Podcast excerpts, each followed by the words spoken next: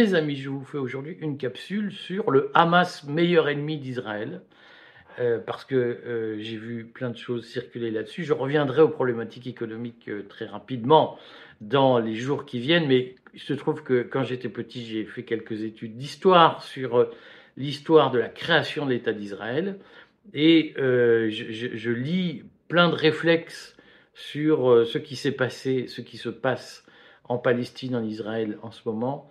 Euh, qui me chagrine un peu puisque je vois qu'on dit ah non mais on a alors je sais plus qui a retrouvé un article de, presse de 2020 de début 2020 euh, où le chef des services euh, secrets israéliens je crois quelque chose comme ça allait en Arabie Saoudite pour demander à l'Arabie Saoudite de continuer à financer le Hamas. Alors donc certains en déduisent ah donc vous voyez bien c'est une mise en scène.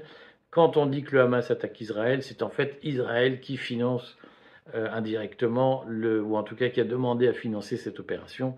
Tout ça est une mise en scène. On a déjà eu la blague sur la Maskirovka de Prigogine. Maintenant, on a à nouveau la blague où des gens qui tiennent absolument à nous tirer tous vers le bas nous expliquent voyez bien, on vous fait croire que euh, il y a des guerres, des machins, des, déchirements.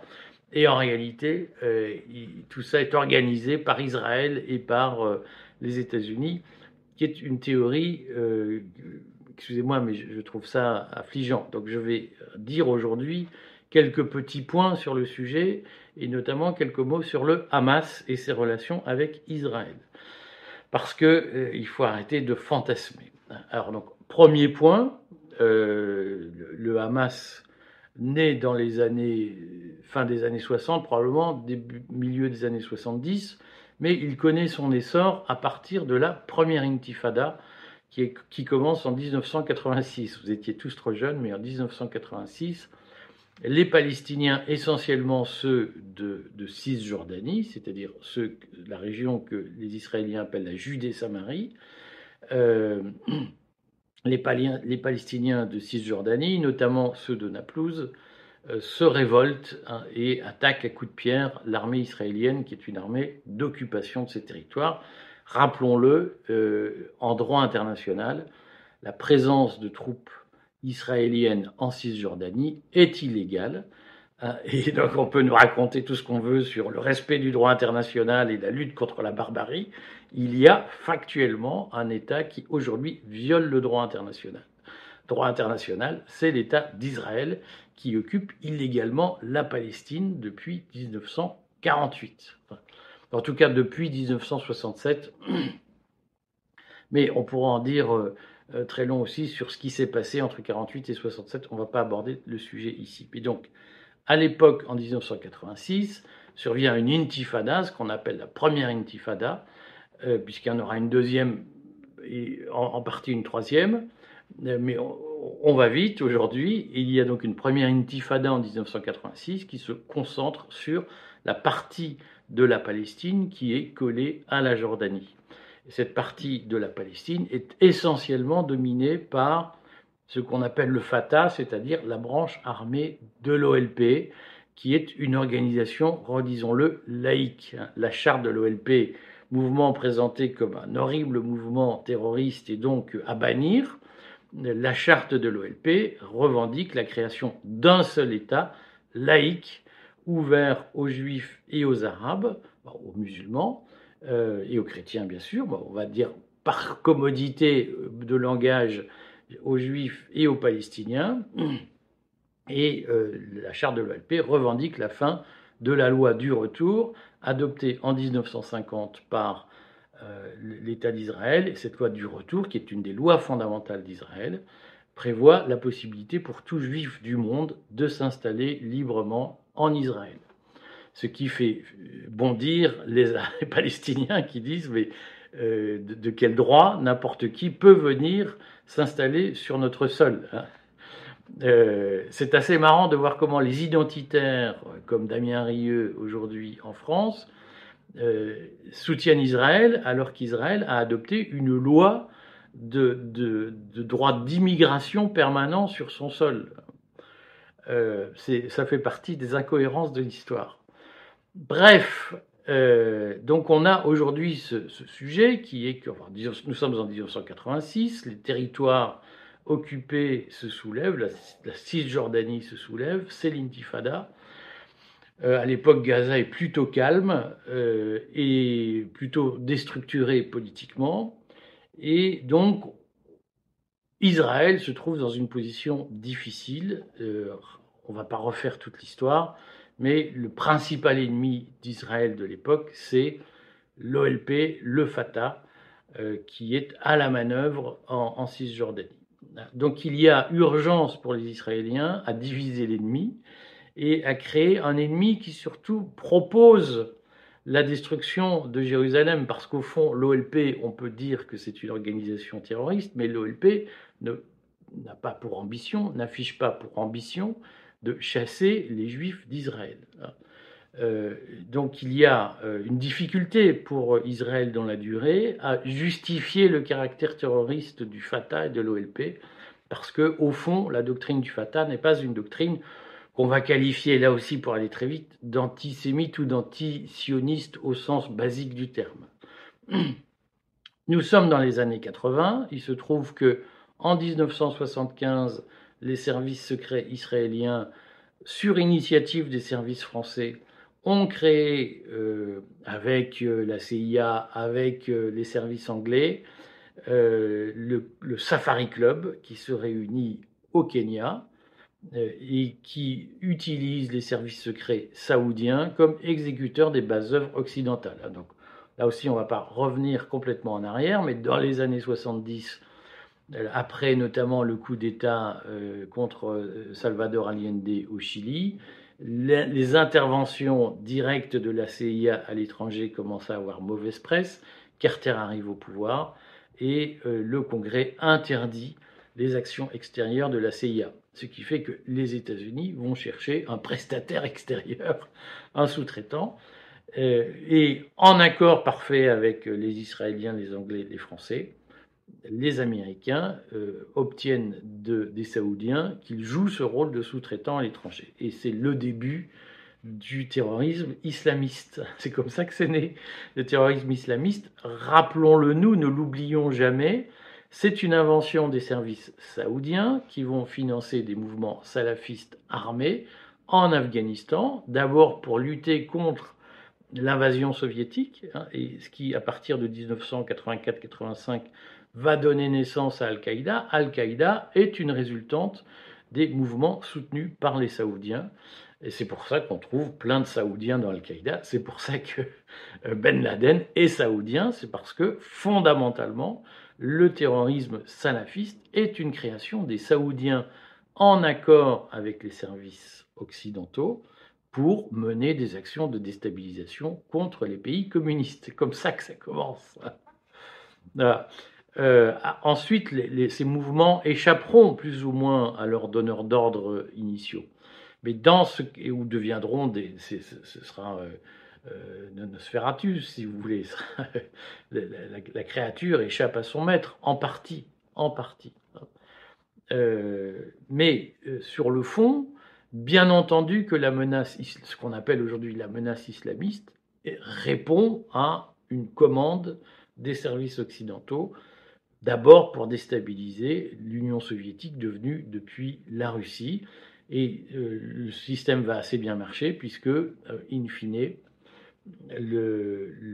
l'armée russe, l'armée soviétique va se retirer d'Afghanistan, puis va, va apparaître à ce moment-là le, combat entre les talibans et, et, le reste du monde. Mais tout ça est évidemment le produit d'interventions de services extérieur et d'abord de services saoudiens avec l'appui terrestre de la CIA et probablement du Mossad. Dans ce cadre-là, le Hamas, qui est un mouvement religieux issu du mouvement des frères en Égypte, le Hamas va recevoir des subventions et Israël donc va installer, va favoriser le développement du Hamas sur la, bande de Gaza, c'est-à-dire la partie de la Palestine qui est accolée à l'Égypte et non pas à la Jordanie. Et la bande de Gaza, qui est en réalité un très petit territoire extrêmement peuplé, extrêmement urbanisé, hein, avec une population très dense, avec des problèmes sociaux beaucoup plus importants qu'en Cisjordanie, la bande de Gaza va devenir un terreau favorable au développement du Hamas qui, à la différence euh, du, Fatah, euh, pratique une politique sociale importante. Alors ce qu'il faut comprendre, c'est que dans, tous les mouvements politiques qui existent dans ce bas monde, malheureusement, il y a tôt ou tard euh, de la corruption, de la bureaucratisation, de, la, perversion, si j'ose dire, de la subversion. Donc le Fatah a beaucoup pratiqué euh, avec l'autorité palestinienne. Ensuite, si vous voulez, on fera l'histoire de l'autorité palestinienne. Le Fatah fera euh, tôt, ou tard un usage abusif des fonds qui sont versés par notamment les monarchies du Golfe pour financer la Palestine occupée. Euh, mais euh, et, le Fatah va petit à petit devenir une espèce de puissance d'argent. Je passe les détails sur le passage en Tunisie, etc. Si vous voulez, on y reviendra. On va en dire quand même quelques mots là. Euh, mais donc le Fatah est devenu, pour la Cisjordanie, une puissance qui, qui, qui, a un côté mafieux, en tout cas qui est très corrompu. Le Hamas a l'intelligence à Gaza de mener une politique d'aide sociale Hein, ça ne veut pas dire que le Hamas n'est pas corrompu non plus, mais au moins le Hamas redistribue une partie des bénéfices à la population, ce qui va garantir une espèce de monopole du Hamas sur Gaza. Euh, et Gaza va entrer en rivalité avec la Cisjordanie, avec le Fatah, avec ce qui reste de l'OLP.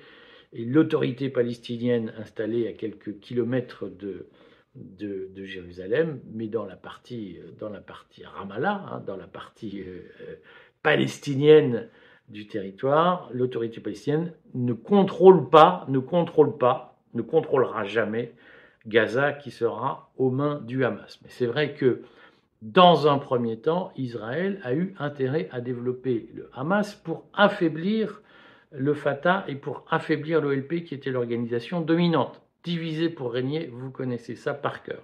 Et on le redit, le Hamas qui est initialement né des frères euh, musulmans, qui est un mouvement égyptien, va bénéficier de cette politique saoudienne. Hein. c'est pour ça que l'Arabie saoudite a financé et finance le Hamas.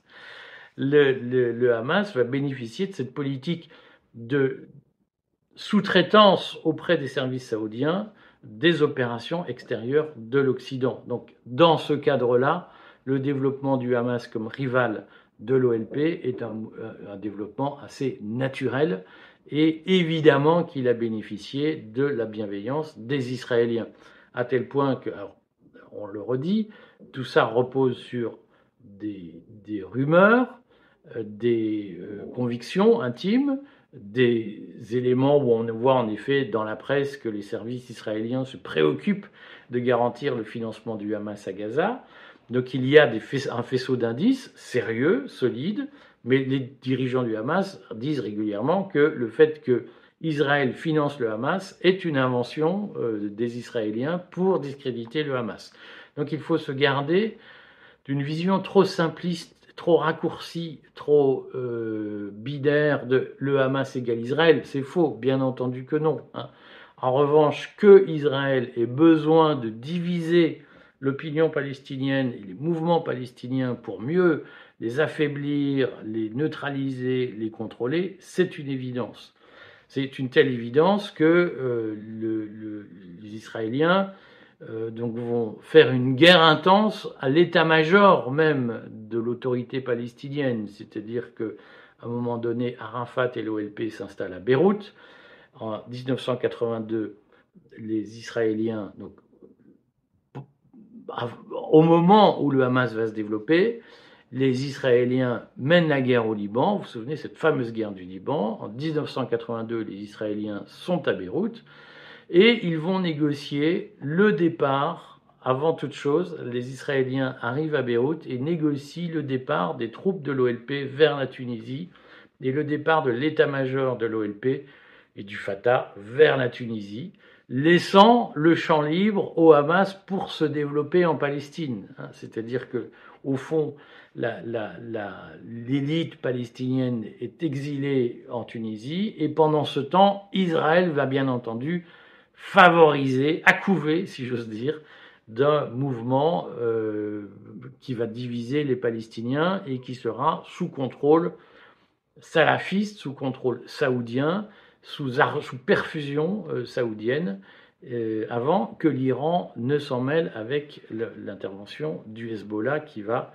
du Hezbollah installé au Liban, qui va devenir un relais du Hamas. Euh, et, donc, bien entendu que Israël a favorisé initialement le développement du Hamas. et bien entendu qu'Israël trouve dans le Hamas un ennemi plus commode que dans l'OLP, pour les raisons que j'ai dites tout à l'heure, c'est-à-dire que historiquement, la charte de l'OLP dit il nous faut un État laïque. Euh, et donc, finalement, on peut s'accommoder de la présence de, juifs en Israël à condition que l'État soit laïque. Et ça, c'est un argument hein, qui explique que aujourd'hui, euh, les sionistes les plus, je dirais, les, plus fins, les, plus soucieux de ménager la chèvre et le chou, disent il faut créer un État palestinien à condition que l'État palestinien reconnaisse l'identité d'Israël. Et l'identité d'Israël, c'est d'être un État religieux. Et c'est évidemment ce qui est impossible pour les musulmans installés en Palestine qui ces gens disent, mais nous, on ne peut pas accepter la création d'un État religieux juif en Palestine. Euh, voilà, qu'on crée un État laïque pour les juifs, c'est une chose, mais qu'on crée un État religieux qui est fondé sur la loi du retour, ça n'est pas possible. Et le sujet euh, aujourd'hui d'accrochage, il est là. Donc l'intérêt d'Israël est d'avoir un Hamas qui, lui, est beaucoup plus brut de décoffrage, si j'ose dire, sur la question de la présence juive en, Israël, puisque au fond, le Hamas est par nature opposé à la création d'un État qui comporterait des juifs en Palestine. Et ça, c'est plus commode pour Israël à négocier, puisque ça permet de dire, vous voyez, on ne peut pas faire la paix avec ces gens-là, puisqu'ils nous menacent en permanence, donc on ne peut pas créer d'État palestinien. Donc d'une certaine façon, le Hamas, c'est le meilleur ennemi d'Israël, parce qu'il justifie en permanence le refus de créer un État palestinien tel que le droit international le prévoit de façon répétée. Redisons-le, l'absence d'État palestinien aujourd'hui est une violation du droit international. Et les Occidentaux peuvent euh, se faire ce qu'ils veulent pour expliquer que le droit, c'est eux, qu'ils représentent le droit international, qu'ils défendent le droit international en Palestine, ils le violent tous les jours. c'est comme ça, c'est factuel. Je suis ni pour ni contre. Je dis factuellement, il y a un deux poids, deux mesures aujourd'hui entre l'éloge du droit international que nous faisons partout dans le monde, sauf en Palestine, sauf évidemment en Irak que nous avons attaqué allègrement, sauf en Libye, sauf dans tous les pays euh, qui présentaient une particularité. Tous ces pays arabes présentaient une particularité, à part la Libye mais c'est la Tunisie, la Syrie, l'Égypte, l'Irak étaient des États laïques et la grande stratégie de l'Arabie saoudite a consisté à favoriser la déstabilisation de ces États par des interventions étrangères pour y installer ou chercher à y installer des régimes sunnites.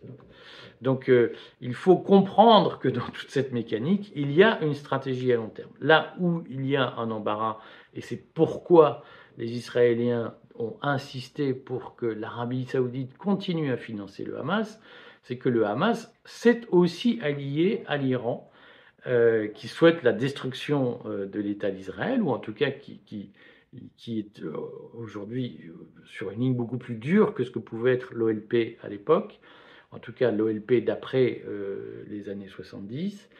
Euh, et, donc le Hamas s'est sorti euh, du huis clos avec les salafistes saoudiens pour nouer une alliance avec les chiites iraniens. Et ça, évidemment, c'est une angoisse pour les Israéliens parce que si l'Arabie saoudite lâche le Hamas, ça signifie que le Hamas est totalement dépendant des financements iraniens, et ça, c'est beaucoup plus compliqué à contrôler. Encore que, mais, euh, donc, on voit bien qu'il y a dans cette affaire eu effectivement un pari israélien pour le développement du Hamas, pour tous les avantages qu'on vient de dire. Et donc, d'une certaine façon, il y a une responsabilité israélienne dans ce qui se passe aujourd'hui. Simplement, il ne faut pas penser que c'est le gouvernement israélien qui contrôle le, Hamas et qui a dit attaquez-nous, venez tuer nos enfants. Tout ça est, évidemment euh, une vision de l'esprit. Hein. Aucun gouvernant ne prendrait le risque de commander ouvertement une opération de ce genre contre son propre peuple. Euh, qu'en revanche, euh, à un moment donné, les Israéliens portent la responsabilité du développement du Hamas tel qu'il existe, c'est un fait historique et ça interroge la stratégie israélienne de relation au droit international et à la création d'un État palestinien, c'est-à-dire qu'on comprend petit à petit que pour échapper à la création d'un État palestinien, les Israéliens ont joué la carte du pire et que probablement l'addition est à payer maintenant. Voilà. Faites-moi vos, vos, vos, euh, posez vos questions. Je redis, euh, posez-les courtoisement et sans accusation fanatique de ah vous dites vous êtes un si vous êtes dans le fanatisme je vous bannis de la chaîne euh, je n'ai pas besoin de faire de l'audience pour vivre donc je, ne suis pas condamné à faire euh, du, buzz n'importe comment voilà. Euh, posez vos questions on essayera d'y répondre et rejoignez le fil Telegram restez libre fil Telegram restez libre où nous faisons une info en continu sur les questions israéliennes. Et à bientôt pour des vidéos sur l'impact économique de la situation et notamment les risques de faillite de l'État que nous connaissons de façon accrue désormais du fait de l'embrasement international.